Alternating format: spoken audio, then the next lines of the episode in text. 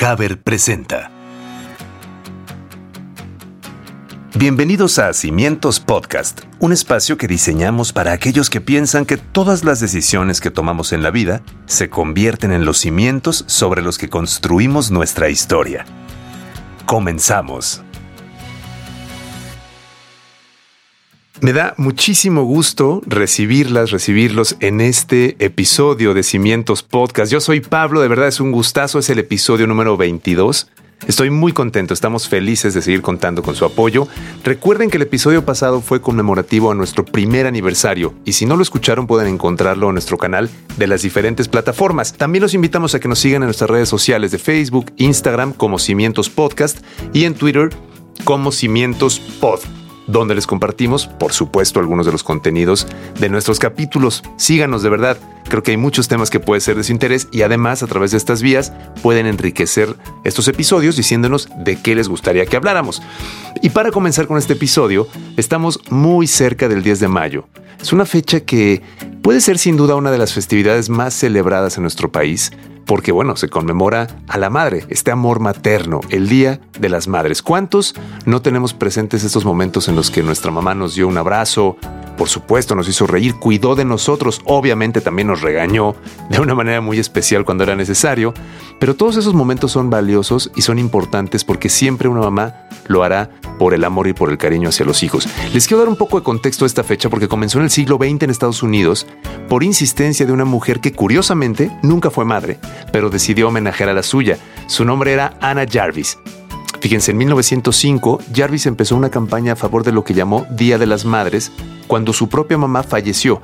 Su lucha para lograr que se adoptara el día duró años, pero no fue hasta el año del 22, 1922, que en México se declaró como día especial para celebrar a las madres. Hoy quiero dar la bienvenida a nuestra invitada Ileana Moreno. Ya van a ver porque además es una historia muy especial. Yo quiero agradecerle primero a Ileana estar con nosotros y darnos un espacio en su agenda para platicar de este tema que seguramente será interesante para muchas y para muchos de ustedes. Ileana, bienvenida, me da mucho gusto recibirte.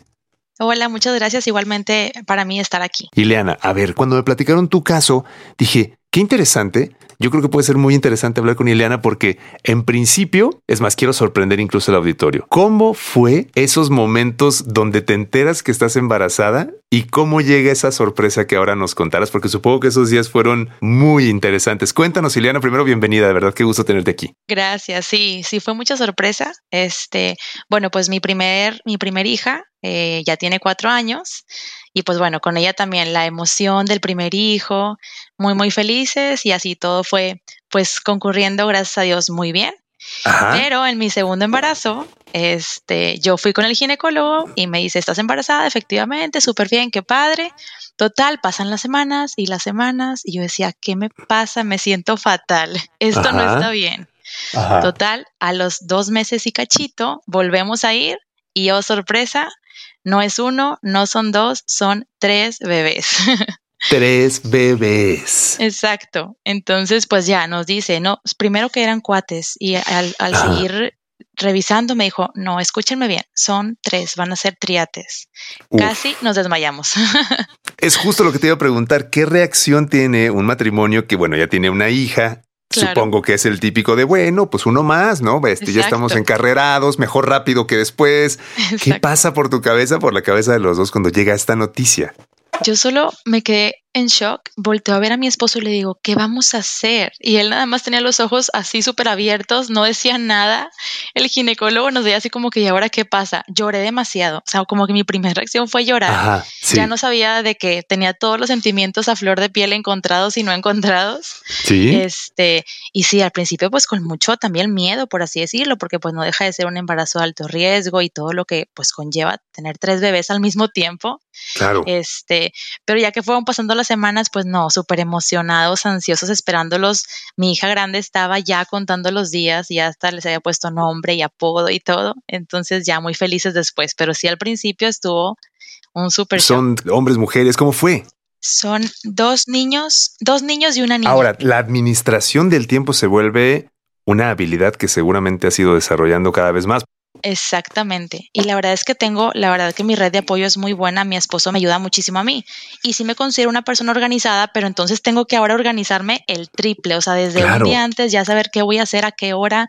Hago mucho listas y eso me ayuda bastante. Pero sí, tengo que anticiparme demasiado a todo lo que tengo que hacer porque pues está cañón con cuatro resolverlo en el momento. Oye, ahora cuéntame, supongo que esto es algo que he hablado obviamente con, con amigas, con gente que conozco y de pronto la maternidad también hace que nosotros cambiemos nuestro chip hacia atrás, ¿no? Hacia nuestras mamás. ¿Cómo es ahora entender, por ejemplo, a tu mamá? Ahora que hablamos justo del Día de las Madres, ¿qué has visto diferente? ¿Qué has replanteado dentro de tu forma de ver, por ejemplo, a tu mamá ahora que tú estás, digamos, viviendo todo esto? Sí, la verdad es que te cambia por completo la forma en como la ves. O sea, si ya la admirabas o la querías, ahora sí que se me cuadriplicó. O sea, de verdad es impresionante. Te das cuenta de muchas cosas que antes tú no veías hasta que estás en sus zapatos y te das cuenta, pues todo lo que hacen o dejan de ser por ti, el que siempre están ahí, ese amor incondicional que de verdad no entiendes hasta que tienes a tu bebito en las manos. De verdad que sí, yo mi mamá sí de verdad que wow, le pongo casa, un altar y ahora de abuela peor. Entonces, sí, la verdad es que te cambia demasiado tu forma de pensar, cómo ves, te acerca hasta un poco más, como que siento que te hace tener más cosas en común con ella, como más cosas de qué platicar, de qué, de qué seguir viviendo juntas. La verdad para mí sí fue súper bonito ese, ese cambio de la maternidad y con mi mamá mucho. O sea que esta frase que hay unas frases que las mamás de repente usan y hasta pueden cenar humorísticas o bueno, las han parodiado en algunas películas, pero estas frases de cuando tengas hijos entenderás, ¿no? Y yo creo que de pronto escuchándote, pues en gran medida es cierto, ¿no? Hay cosas que uno no puede experimentar y no puede saber hasta que está en esos zapatos, ahora que tú estás viviendo esto, ¿es así? Exactamente, sí, por completo. Este, sí, no, por supuesto que sí. La verdad es que muchas cosas sí que tú le reclamabas, o que ¿por qué no me dejaste? ¿Por qué me dijiste? o así. Y ahora que tienes hijos dices, no, claro que yo también lo voy a hacer y no lo voy a dejar y le voy a decir y no sé qué. Por supuesto que sí se te voltea completamente el papel. Mencionaste hace rato las palabras red de apoyo, Ileana, y me gustaría hablar un poquito más de eso porque obviamente había palabras, así como hablando de estas frases cliché, esta constante amenaza que de pronto era el papá el que venía de trabajar y no estaba, digamos, tan involucrado. Pero las cosas han cambiado muchísimo, como lo estás diciendo, y cada vez la red de apoyo ya no nada más es el papá, sino es necesario de verdad. Por eso esta frase de se necesita un pueblo para crear un niño, ¿no? O sea, de verdad hay mucha gente involucrada. ¿Cómo has vivido esto de la red de apoyo y qué tan importante crees que es? Obviamente en tu caso con los triates ni me lo pregunto, pero ¿cómo es de importante la red de apoyo en la crianza de un niño? Sí, definitivamente lo es todo. O sea, yo creo que sin esa red de apoyo tanto tú como mamá no podrías fluir porque es muchísima presión. Ahora que son los cuatro juntos, sí, la verdad es que doy gracias a Dios que tengo gente cercana que me sacan cañón del apuro o que me apoyan o son mi paño de lágrimas o mi tú puedes, vamos bien, no sé qué. Entonces, sí creo que es muy importante. Por ejemplo, en este caso, lo más pegado a mí, mi esposo, gracias a Dios, y de ahí las abuelas, de los dos lados, súper involucradas, siempre al pie del cañón, los abuelos también.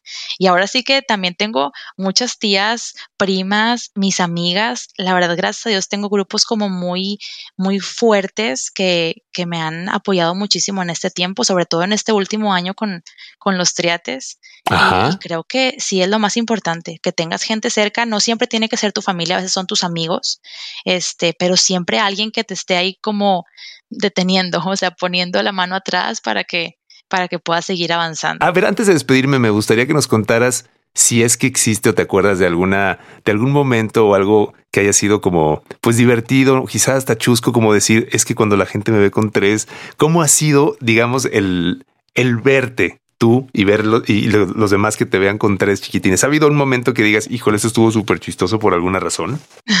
pues es que siento que todo el mundo siempre que me ve, o sea, les da risa y nervio al mismo tiempo. Pues es que nos bajamos con todos, bajamos la carriola, ponemos a los tres y a la otra niña y es inevitable pasar en algún lugar y que no nos volten a ver y nos pregunten cosas. Este, la verdad es que sí, siempre que, que nos ven, son tres y yo, sí, qué bárbara, ¿cómo le haces? Y yo, pues ya ni sé, ya no sé cómo le hago. Solamente vamos existiendo. La verdad es que son, son muy chistosos, o sea, la verdad que está muy divertido, eh, pero, pero pues bueno, es que todos los días es una aventura diferente. O sea, si uno no eh, se trepa encima del otro, el otro ya está agarrando y el otro se baja y corre y así, o sea, está, está muy, muy chistoso. tener a los cuatro juntos. Ileana, muchísimas gracias por esta charla, por esto que nos comparte respecto a tus triates. Y ahora me gustaría platicar con Elsa. Elsa es una madre de 60 años que tiene nietos, tiene sus hijos y tiene una forma muy interesante de entender la maternidad. Es una generación que tuvo otra realidad, pero también reflexiona respecto a esta idea de las madres. Elsa, muchísimas gracias por estar aquí y bienvenida. ¿Qué reflexiones te ha dado el ser mamá? ¿Qué piensas del ser mamá? Bueno, ha sido, eh, en, primero creo que no tenemos claro lo que es ser mamá. Entonces, como que te avientas ahí una aventurilla. Ok. No, no, estás consciente, yo creo, al 100% de lo que implica ser mamá. Bien. Pero también cuando te tienes un modelo de mamá en el cual te, te, apoyas, entonces como que tienes un poco la visión de hacia dónde debes de partir. Y afortunadamente mi mami, mi mamá, eh, la señora Lilia Torres, este, fue una mamá de tiempo completo para nosotros y, y no así este nada más este dedicada al hogar porque hizo, eh, fue, hizo muchas cosas también a la par sí. entonces y después mi hermana la mayor pues también se convierte en mamá y pues también veo yo de qué manera ella lleva su maternidad entonces como que ya más o menos trae uno la idea ¿verdad? de lo que uno quiere como mamá es muy interesante lo que dices, porque claro, el modelo de mamá que uno tiene o, quien o con quien uno creció, en el caso de las mujeres, cuando son madres, pues se vuelve tu primer referente, tienes toda la razón. Y eso que mencionas de tu mamá, de haber sido una persona que además de ser madre tiene otras actividades, pues te muestra el camino de que es posible. Hoy en día cada vez más mamás, pues no solamente son mamás, sino tienen una cantidad enorme de actividades y tratan de hacer en todas ellas el mejor papel posible. Pero mencionaste algo que me pareció muy interesante. No sabemos lo que es ser mamá, dicen las mujeres. O sea, ¿crees que quizá conforme han avanzado las generaciones o conforme avancen, haya más comunicación. Yo sé que hasta que vives el ser mamá sabes realmente qué es ser mamá, pero quizá más comunicación de saber realmente lo que implica, así como cuando antes de que te vas a casar, ¿no? Que te dicen, oye, cuidado con esto y esto, y fíjate acá. ¿Crees que también podría caer bien a las jovencitas que van a ser o que quieren ser mamás? que haya cada vez más información de lo que eso implica para que la decisión venga con plena conciencia? En muchas ocasiones, no generalizo, eh, casi las mujeres nos vamos más a romantizar las cosas de que, uy, ya me voy a casar, voy a esto, y todo va a ser color de rosa. Y oh, la realidad es que no. Entonces, eh, sí me gustaría a mí que ahora a través de las plataformas, si hubiera como una escuela para mamás, para las próximas mamás, donde eh, se les explique un poco lo que es ser mamá, porque traer al mundo a una personita que depende totalmente de ti, pues te va a absorber tu tiempo, tu vida y de a partir de que eres mamá ya no eres dueña totalmente de tu vida ni de tu tiempo. Entonces sí estaría muy bien, ¿verdad? Que hubiera tipos de programas más o menos así.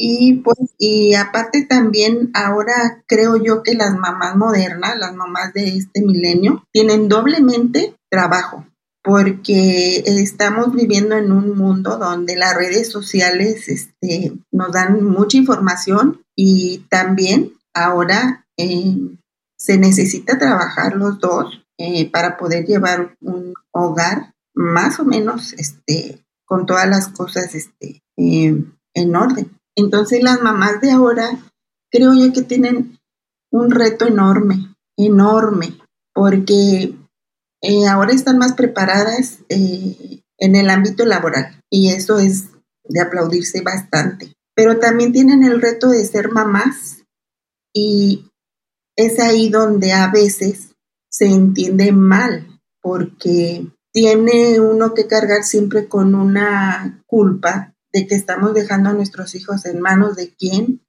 a cuidado de quién, y entonces eso siento yo que no deja disfrutar totalmente el cuidado de los niños, de los hijos. Entonces, claro. la verdad es que sí, sí sería muy bueno que las mujeres de hoy eh, comprendieran eso. Y aparte de que también hubiera lugares donde se les dé ese apoyo a las, a las mamás trabajadoras. Yo en algunos de mis sueños locos, y ahora que soy abuela, soy abuela de tres, de tres niños que viven aquí con, conmigo y, y dos más que viven con sus papás. Pero yo veo tanto la necesidad de esos lugares donde puedan las mamás llevar a sus hijos mientras que ellas trabajan, saber que los niños están bien cuidados, que los niños están aprendiendo, para que también así cuando ellas les dediquen el tiempo que les van a dedicar, también estén relajadas. Vaya conversaciones que tuvimos con Ileana y con Elsa. Yo estoy muy agradecido que me hayan dejado conversar con ellas. Y bueno, sabemos que no existe una fórmula para ser mamá. Sin embargo, lo más importante son el amor, el cariño y el respeto que una madre siempre brinda. Por ello queremos felicitar de corazón a todas y cada una de las mamás en su día y agradecerles por esa labor tan bonita que realizan compartiendo su vida con nosotros. Por nuestra parte queremos agradecerles que nos hayan acompañado en nuestro episodio número 22 y sobre todo que sigan siendo parte de nuestro podcast y compartir con ustedes la alegría y muchos momentos más mediante este espacio. No se olviden de estar pendientes de nuestros siguientes episodios y síganos en nuestras diferentes plataformas y redes sociales. Yo soy Pablo, hasta la próxima.